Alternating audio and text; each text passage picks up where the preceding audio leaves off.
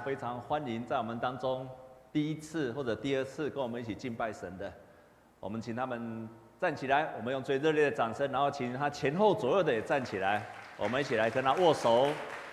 你那个 echo 好像有点强哦。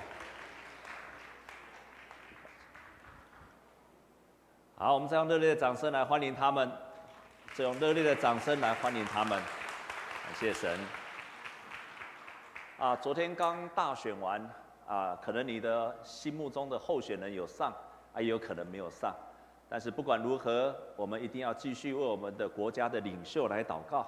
今天啊，选上的是蔡英文总统，但是如果选上的是韩国瑜总统，我们一样要为他们来祷告，因为上帝是超越蓝跟绿的。阿妹吗？我们要持续为他们来祷告，然后我们也要为我们的国家来祷告。我们的国家可以团结合一来祷告，不管是哪一边胜出，接下来就是要合一，就是要团结。输的那一方，或者他跟你也许不同的政治立场，你也要爱他，尤其是神的儿女。林公丢啊丢啊！哦，你们是不赞成吗？好，啊，第三件事情，我们要为跟中国的关系来祷告。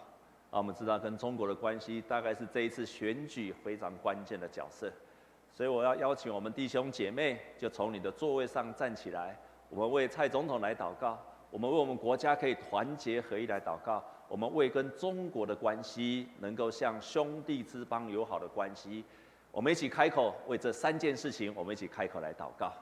主，我们感谢你，让我们昨天的选举一切都顺利。我们要特别为这些事来感谢你，让台湾可以有美好的选举、自由民主。我们为他们来感谢主啊！我们也特别特别啊，为我们啊这个选举的结果，把它交托在你的手里。愿神也持续带领我们。主啊，不管是胜或输，主在主里面，我们都是一家人。在台湾里面，我们都必须勇敢的接纳彼此。主啊，政治立场不能够分割我们的命运，政治的主张不能够把我们拆离。即便有所不同，但是在我们同在一块土地上，主啊，我们学习成为合一、彼此相爱的群体。我们也为跟中国的关系来祷告。主啊，也许来自中国许许多多的威胁、不友善的行动，但是我们让我们能够成为个兄弟之邦，彼此互助，不至于互相敌对。求主你在这件事情上也继续的成全成全，即便需要时间，我们都需要求神你帮我们帮助我们来开拓，尤其是双方的领导者，求你让他们都有开阔的心胸，能够有智慧去找到彼此能够对话的开始。主啊，愿这件事情求你继续的掌权。我们也特别纪念韩啊香港，主啊，我们特别纪念香港的百姓以及教会。主啊，他们仍然在许多的抗争、许多的威胁的当中。主啊，求主你也继续与香港的这些百姓、与香港的教会同在。主啊，愿我们啊，台湾能够享受到这样自由跟民主，我们也能够成为许多华人地区那美好的见证，也让台湾的民主美好的示范，成为亚洲地区很好的示范。主啊，祝福我们，也祝福我们台湾继续向前，祝福我们的领袖，祝福我们这些立法委员，让他们成为敬畏神的人。神，你把你的权力交给他们，你叫我们要要要顺服那些执政掌权的。主，你既然交给了他，我们就求主你继续带领他。主啊，我们顺服于他，但是我们深信他也要在顺服在上帝的掌权之下。我们这样祷告是靠着耶稣基督的圣名，阿门。弟兄姐妹，请坐。让我们跟啊，很高兴哈，我们还是有些人可能回去投票还没有回来，包括我的牧师娘，所以她今天没有在我们当中。啊，过前两个礼拜，蔡牧师他用一个主题：上帝创造你有目的的。好，然后在上个礼拜，我也用同样的主题提到撒母耳。上帝创造你一定有目的的，我绝对不接受，我绝绝对对不接受，你的人生是上帝随便创造的。我也绝对不接受，耶稣基督传扬福音给我们，只是要让我们成为一个信耶稣的人而已。我百分之百不接受，绝对不接受这件事情。我也绝对不接受，就是你的你现在的人生，你现在此时此刻的人生，可能很好，可能不好，可能有困难，可能很顺利，可能在高山，可能在低谷。我绝对不接受，这不是上帝计划的一部分。所以，我们跟左边、右边的跟他这样说：你的人生一定有上帝的目的。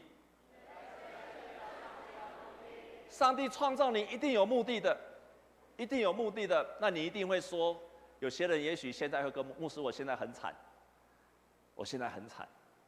我也要跟这样的弟兄姐妹说，你现在也许人生此时此刻过得不怎么好，我也要对你说。仍然是上帝计划的一部分，仍然是上帝计划的一部分。上帝一定会借着你现在在低谷的当中，将来去祝福很多的人。阿门吗？阿门。我们要有这样的信心。在今天所读的圣经节，我们可以看到尼西米，在这一段的圣经节里面，你可以看到尼西米这个角色真的是上帝给他的计划的。上帝的计划，我最近看了一本书，叫做《双职侍奉》，两个职务的侍奉。那为了这个双职侍奉，我们现在来看这个双职侍奉到底什么是双职侍奉的定义。我们来看上面的 PPT，我们来看上面的 PPT，好，请帮我们秀出来一下，好，啊，不是这个，另外的那一张。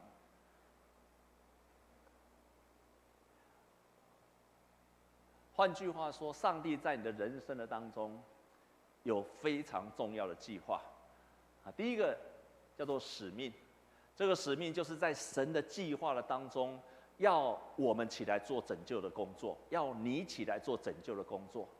神的计划这么几千年来，他不断的呼召人，要你起来做这件事情，这就是你的使命，这就是你的使命。第二个，我们常常用的叫做命定，这个命定就是与使命的位置相配的世界上的工作，也就是你现在的工作。你现在的工作就是上帝给你的命定，这个命定是要让你跟上帝拯救计划的使命是相配的，所以你必然可以在你的命定世上的工作的当中，找到了上帝要拯救世界的计划的一个角色。这个就是使命，所以你有双职，第一职就是你现在的工作的命定，第二职就是在这个命定的工作当中，你要扮演一个拯救的角色，这个是你的使命，所以你有双职，你有双职，不管你是老师，你是工程师，你是一个啊职员，你是一个老板，不管你现在几岁，也许你只是一个家庭主妇，或者你现在只是一个厨师。或者你是是一个上班族，或者你是一个业务员，或者是你是一个行销的人，或者是你是个公务员，亲爱的弟兄姐妹，这个是你在世上的命定的职业。可是，在这个职业上，上帝要给你一个使命，就是完成他在世上的拯救的计划。你必然可以成就这件事情。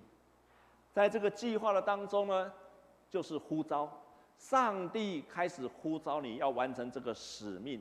这就是上帝呼召你的完成使命的过程，就叫做呼召。最后是负担，在发现这个使命的过程当中，你对某一个特定的领域，你特别有感动，你特别对这个领域特别有梦想，还有你有看见的意向，这就是上帝要给你的负担。在今天我们所读的圣经，就是尼西米。这个尼西米，他是以色列人。以色列人在主前五百八十六年的时候亡于巴比伦，后来亚述起来了，兴起了。以色列人大概有六七万的人被抓到巴比伦去，后来这个一个的国国王叫做古列，他起来了，他开始居然开始让以色列人在亡国的六十几年之后呢，他开始居然让以色列人可以回去他们自己的国家，所以以色列人就经过三批。三批的人，三个梯次的人就回到了他们自己的国家，开始兴建了。第一批回去的人叫做所罗巴伯，他所带领的人，他们就开始建造圣殿，他们就开始建造他们的圣殿，因为他们在亡国的时候，圣殿整个被毁坏了，就开始建造圣殿。第二批大概过了八十年以后，一个叫做以斯拉的人就回来了。他回来了这个地方，回来之后就开始教导他们律法。他们已经有圣殿了，可是要人教导律法以及遵守耶和华要叫他们遵守的诫命，这是第二批回来的人。今天我们读的读的是过了十三年，第二批的人回来之后，又过了十三年，就是尼西米。尼西米他为什么回来？因为他看见了那个之前回去的人有来跟他说，我们已经有了圣殿了，可是这个圣殿却没有城墙在保护，没有城墙在保护。亲爱弟兄姐妹，就像无壳蜗牛一样。有蜗牛，但是没有那个壳，是非常容易受到攻击跟伤害的。所以尼西米听到这个当中的时候，照今天所读的圣经上所说的，他就大哭了好几天，他就禁食了祷告，他就非常的悲伤、痛哭以及禁食祷告。亲爱的弟兄姐妹，这就是我在上面所说的负担。负担，你发现了某一件事情的时候。别人听来完全没有感觉，当时很多人听到这个消息的时候，完全没有感感觉，只有尼西米听到这件事情的时候，他非常的伤痛，而且迫切的祷告，不断的流眼泪，这个就是负担。以赛亚他听到上帝给他的负意向，给他的责任的时候，他看见了一个异象，他看见了天使，然后另外一个人。大卫是上帝派的一个使者去，然后把膏油倒在他头上。他知道上帝拣选了我了。然后另外一个人约瑟，他就做梦，异梦。然后撒母耳半夜睡觉的时候，上帝叫他起来。撒母耳，撒母耳起来。一个是半夜叫他起来，一个是给他看到个异象，一个是做梦。但是尼西米全部都没有，没有特别的事情发生。什么事都没有发生，他只是听到了一个消息，说我们故乡的城墙没有人兴建。他只听到这件事情啊，这有什么了不起的？成千上万的人听到完全没有感觉，唯独这个尼西米他听到了，掉眼泪、悲伤、禁食、祷告很多天，这就是我说的负担，弟兄姐妹。有时候神要呼召一个人起来拯救的时候，你并不一定要什么听到什么声特别的声音，你不要一定要听到什么非常奇怪的想法，你不一定要做异梦，你不一定要被圣灵充满，都不是。你只是听到一个消息，可是你非常的难过，你就清楚了这是上帝要呼召我的。民国五十二年的时候，在民国五十二年的时候，我们这边是中山北路，这边叫。临长安东，然后再过去，我们这边五条通、六条通、七条通、八条通，然后一直到民生东路，一直到马街医院那一这一带，充斥的酒吧，当然今天已经很少了，因为生意不太好。感谢主。我小时候就住在这附近，我住在长安东路的前面一点。你的你们可能年轻一辈的不知道，以前这个地方，周间的晚上。是水泄不通啊，比现在的东区还要热闹。你们可能很难相信哦，车水马龙，那个地方以前对我们做囡仔的人来讲是禁地，不可以来的，因为这个地方到处都是酒吧。民国五十二年的时候，当时候很多在乡下的孩女生就被他的父母或者大人就骗来这个地方，虽然名字都跟他说啊，你去那边洗碗，事实上是从事性交易。在酒吧里面当做性交易的工作，所以很多的年轻的女孩子就被卖吧、骗了到这个地方来。他们有时候遇到身体的状况，甚至很多人受不了这样的工作之后，很多人寻死或者是心里很多的挫伤。这个时候在马街医院有一个医生叫做罗慧夫。他只是听到这个一些事情，他看到这么多的事情，他的心里非常的难过。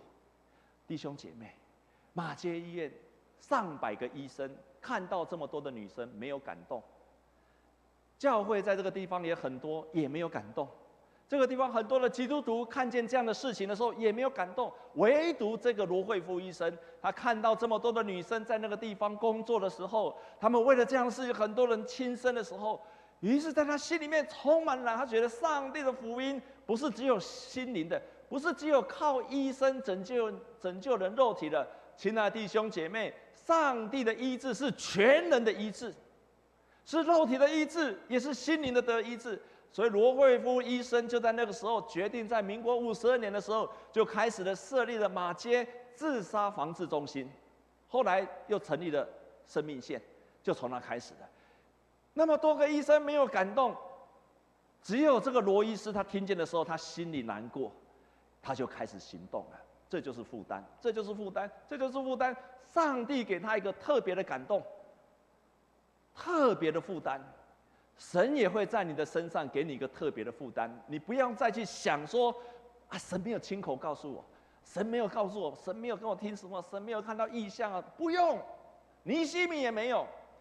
我在好几年前在神学院教书，那个时候呢，我就专门做一个工作，因为有时候神学院招生，我们就呼召很多人，我们到处办营会，然后呼召很多人来读神学院，然后呢，到最后一定都是啊，牧师很有力量的讲道。讲道完唱诗歌，然后最后讲员一定问一句话：你要不要被呼召成为一个神学神学生？他就呼召愿意的举手，哇，好多人举手哦，好多的人举手，年轻人就献上了。然后就哎，大家到前面来，我们请后面的学长学姐，我们请为他们一起按手来祷告。哇，大家很感动，大家就哭成一片，很感动啊！大家很多人觉得是上帝的呼召。隔天早上，大家在分享的时候，大家就分享他为什么决志要成为一个牧师，成为传道人。哇，一个分享，我印象太深刻了。有一个弟兄就站在站在坐在最前面，就坐在前面，就请轮到他分享的时候，因为他也觉志的嘛，大家也为他按手祷告啊。你以后就要去读神学院了，好像觉志的不去又怕得罪了神，所以他就分享，他说我要承认一点，我跟你讲哦，我跟你讲哦，我告诉你们哦，请你们大家听好哦，我昨天其实没有要读神学院。我只是刚好坐在最前面，大家就把我手按下去了，就把我成为一个传道人了。我跟你讲，我们要读神学院哦。你并不需要很多人告诉你，心里有负担，这个就是你心里。但是当他听见了负担了之后，他并没有马上行动。照着圣经上所说，今天我们圣经没有读这一段。圣经记载说，他做了第一件事情，他就祷告，他就祷告。在祷告的当中，他的祷告是非常非常的特别。他的祷告第一件事情，我们叫做认同性的祷告。他就跟上帝祷告，求上帝施怜悯，然后他跟上帝祷告说：“我们的祖先犯了罪，我也有罪了。”这个叫做认同我的祖先的祷告，不是只有我的祖先有罪，是我跟我的祖先都犯了同样的罪。我觉得他这个祷告太特别了。事实上，他们今天被掳跟尼西米没有关系。尼西米离这个事件几年了，六七十年了，跟他完全没有关系。可是当他祷告的时候，他一样为他的祖先所犯的罪说：“我也犯了同样的罪，我也犯了同样的罪。”所以他跟上帝说：“求上帝也赦免了我的罪，也赦免他祖先的罪，因为我们得罪了耶和华上帝。”这个祷告就是他认同，他认同他所有的百姓。在这个祷告也是，不只是为他们祷告，好像我也犯了同样的罪，这些人在受苦，我也在受苦一样。这就是我们所需要的祷告，不是为他们祷告，也为自己祷告。所以他第一件事情就是祷告，第二件事情，他所做的在祷告当中预备，在预备当中祷告，在祷告当中预备，他的身份。本来只是一个酒政，就是管理酒的人，这就是他人生的什么？他在人生的职业，这个叫上帝给他的什么命定？他在世上的工作就是一个酒政，帮国王管理酒的人，这是他的命定。可是，在那一刻，这个负担起来的时候，他开始找到了他的人生的使命。他开始发现，我在这个工作上，我在酒政这个命定上，我有我的使命。亲爱的弟兄姐妹，跟你左边、右边的人来讲，说你的工作上面有上帝给你的使命。弟兄姐妹，我问一下，请问你找到你在你的工作的职场上，在你的位置上，你已经找到了你要扮演的使命的人，请你把手举起来。我的灾哦！所以从今天开始，你要好好为这件事情祷告。上帝让你在你那个职场上，绝对不是偶然的，那是上帝计划的一部分。但是你要去发现这个使命。尼西米就开始祷告，他祷告完了之后，他祷告预备预备祷告，他没有马上就去做，他祷告，他真的是祷告，而且他一边祷告一边预备。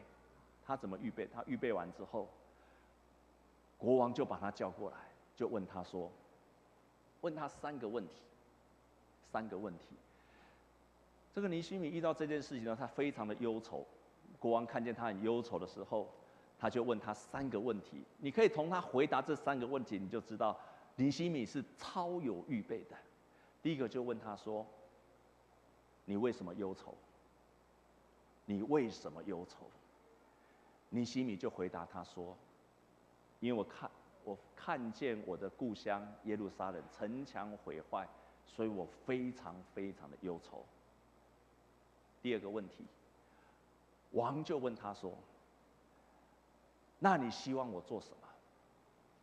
尼西米当场马上就请假，他说：“我要跟你请假。”弟兄姐妹，你知道他请假请了多少吗？圣经上没有记载。可是你知道吗？尼西米一离开这个国王的时候，他一去几年，你知道吗？你知道他跟这个国王请假请了几年吗？十二年。亲爱的弟兄姐妹，你今天、明天上班的时候，你去跟老板说：“老板。”我要请假，你要请多久？我给你请十二年。请问你的老板会怎么说？你会怎么说？你会怎么说？你鬼气兮兮也卡好了。第二个，你的老板跟你说，如果你是个坏员工，我以前当过了，所以我知道，如果是这个员工，他说他要请很久，或者说他要辞职，我是个我曾经当过主管，我知道，如果他是个不好的员工，没有什么表现的员工，品格也不好的员工。我心里怎么想，你知道吗？感谢主，等你这句话等好久了，等你自己提出辞职等好久了，你终于讲了，弟兄姐妹，如果你是个很糟糕的员工，如果尼西米在王的面前是个很糟糕的酒政，他提出十二年的时候，我想在当时的王说，你你是在讲什么？可能马上斩头了，马上把他 fire 掉了，可能就叫他说你不要来了。但是尼西米为什么敢跟王提出这个要求？甚至他提出第三个要求，国王就问说：“那你要我给你什么？”他说：“我需要建筑的梁跟洞，那些材料等等，请你帮我预备。”王就答应了他。弟兄姐妹，就是我上个礼拜说的，你如果要在你的工作职场上完成那个使命的时候，你要做三句话。牧师上个礼拜说了，记得还举手，还记得我上帝说什么吗？要做好什么？第一件事情，做好什么？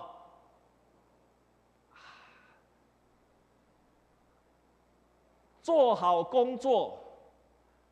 第二件事情，做好什么？做好见证。第三件做什么？做好福音。你要做好工作，才能做好见证；你要做好见证，才能做好福音。亲爱弟兄姐妹，亲爱弟兄姐妹，如果你在办公室跟人没有好的关系，如果你在办公室的上司不赏识你，如果你在办公室没有什么表现，拜托拜托拜托拜托，你不要传福音。我求求你不要传福音，因为你会坏了上帝的名。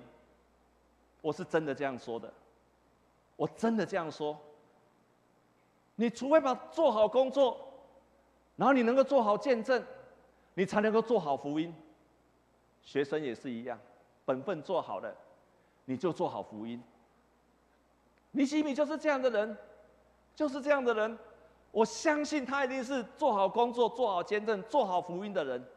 所以，当他提出这三个要求的时候，当他提出要回去十二年，他回去要什么东西的时候，王全部给他。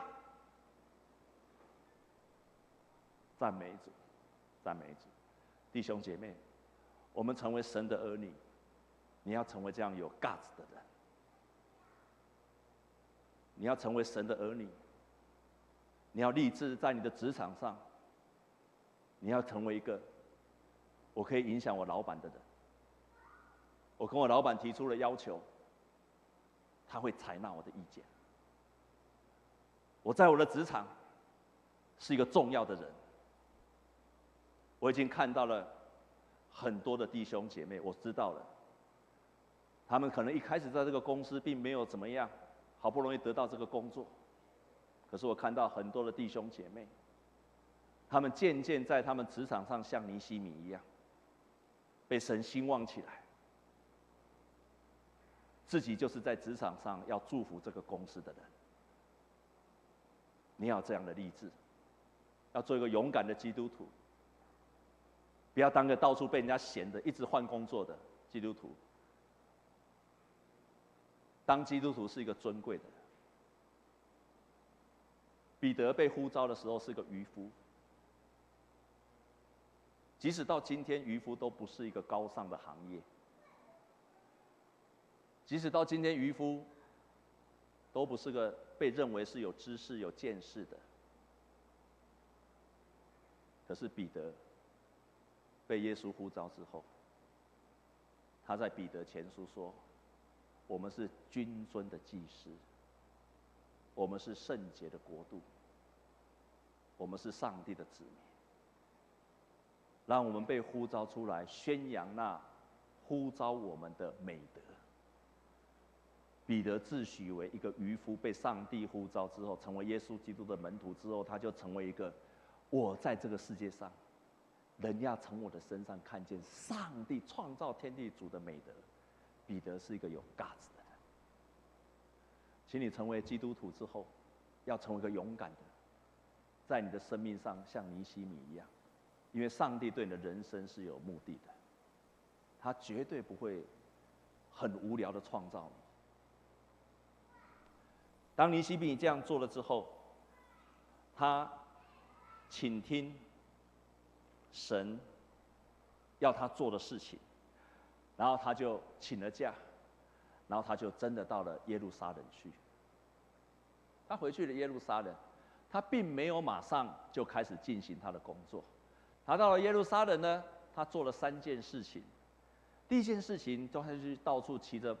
骑着牲口到处去巡视，他所要服侍的是什么？所以他巡视他的城墙，他巡视他要去他的破口在哪里，他要知道他要去建造的是什么，所以他就是巡视。今天我们所读的圣经有一个很有意思的一句话，就是说他做这件事情的时候完全没有跟人说话，他都没有跟人家说，他只是很安静的，连陪他去的都不知道他要做什么。我们也要学习尼西米这种，当我们还不知道做什么的时候，我们就学习安静，而不是嘿呀供嘿呀供一直供一直供。他很安静的跟上帝祷告，然后去巡视看他们的破口在哪里，他们的需要是什么。他就很安静的寻求神，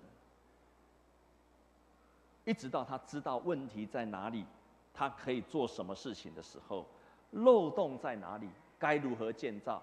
他才开始去建造。有时候我们为了一件事情的时候，我们为了一件事情，我们还不知道如何做。我们也许知道那个是我要做的，但是当你还不知道如何做的时候，我不要急于去做。我要做这个，我要做那，祷告，寻求神的美好的旨意，神必然会启示你，告诉你当说当做的事情。尼西米就是如此的做。第二件事情。他知道这件事情不可以靠他自己完成，不可能靠他自己完成，所以尼西米他做了第二件事情，他回到耶路撒冷做了第二件事情，他就跟他的百姓说：“我们一起起来建造城墙吧，不是我一个人做，我们一起起来建造城墙吧。”他就让别人也跟他一起起来建造，这是他所做的第二件事情。然后第三件事情，他做了一件事情，他做了第三件事情，他知道。他要做这件事情，即使是上帝要呼召他的，但是一定会有反对的声音。亲爱的弟兄姐妹，请你千千万万不要以为上帝要你做的呼召的事情，你不会遇到困难跟反对。你要，如果你有这样的想法，弟兄姐妹，把这个念头拿掉，好不好？你不要以为说我到这个工作是神要给我的，我已经看过太多了，很多的社青换到一个工作说啊。祷告祷告得到这个工作说啊，这是神给我的啊，我一定要在这边为主做，我一定会在这地方，神一定帮助我祝福我。乡亲啊，卖工啊，不可能的代志。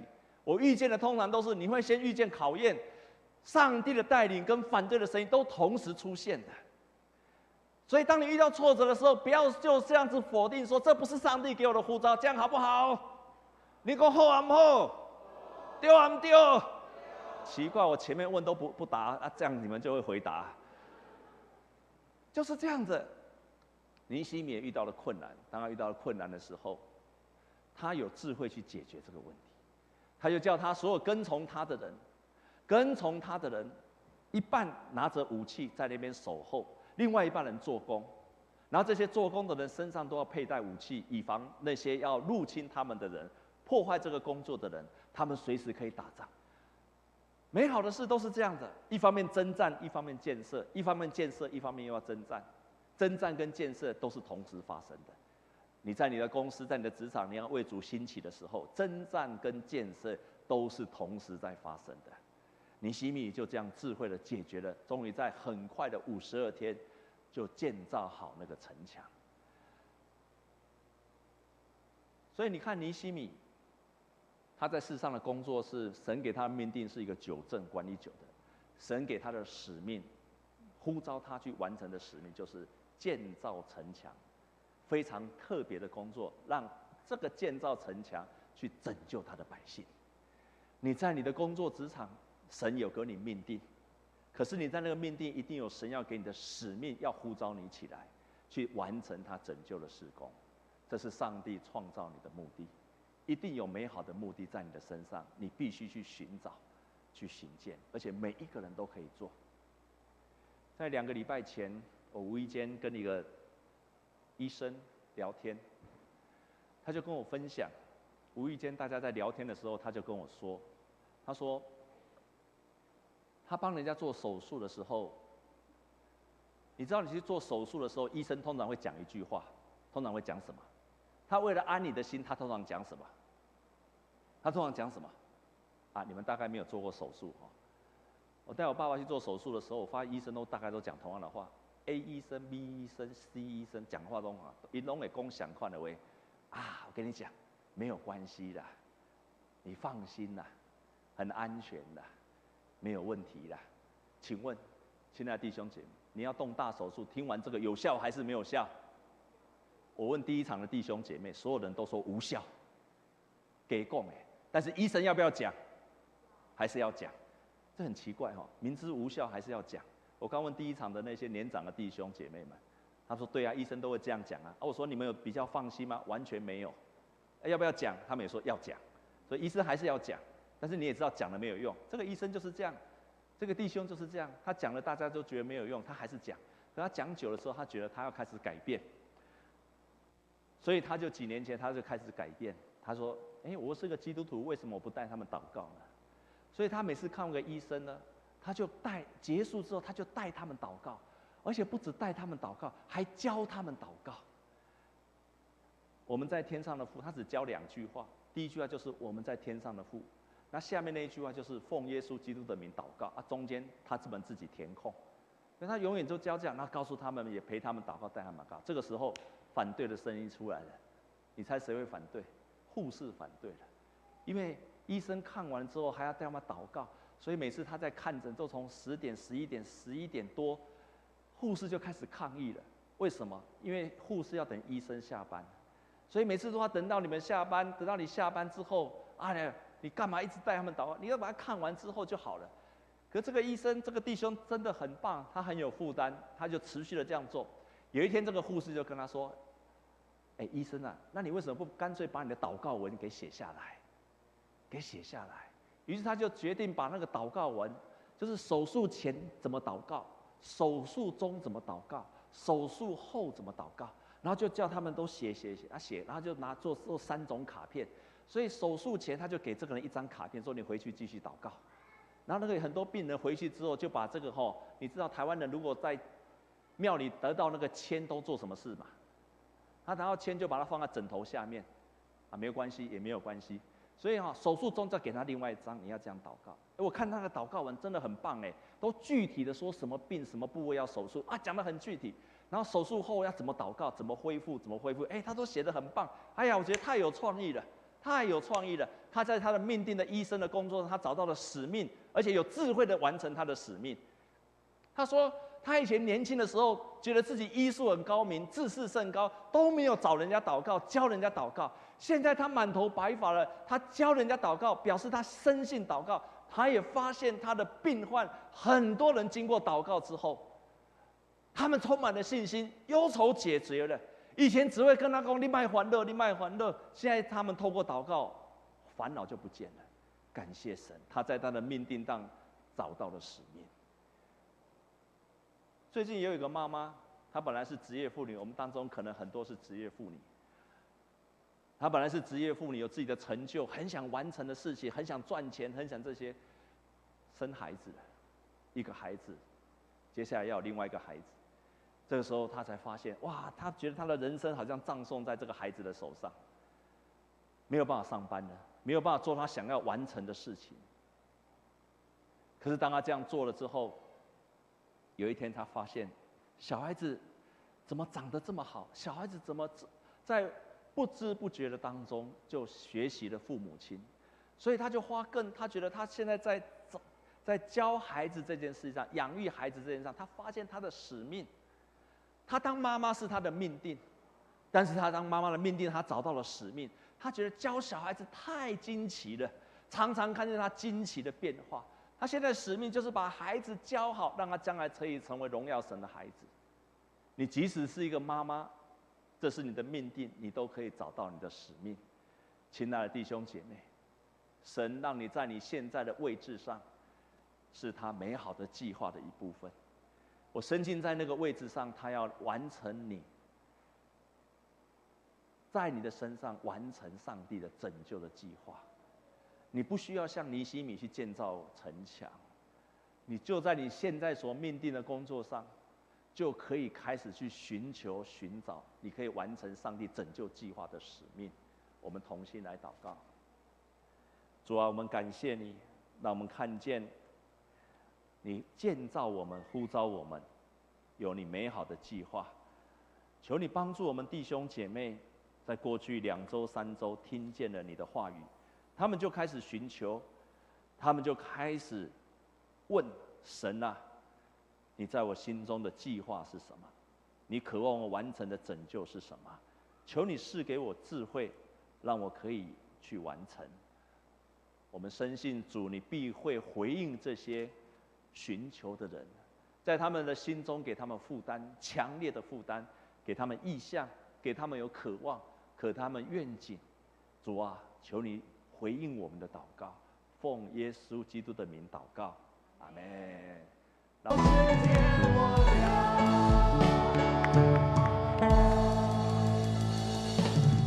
二场礼拜结束了，教育会馆的 B One 备有 I 三欢迎弟兄姐妹继续留下来交流。那个姥姥不要走。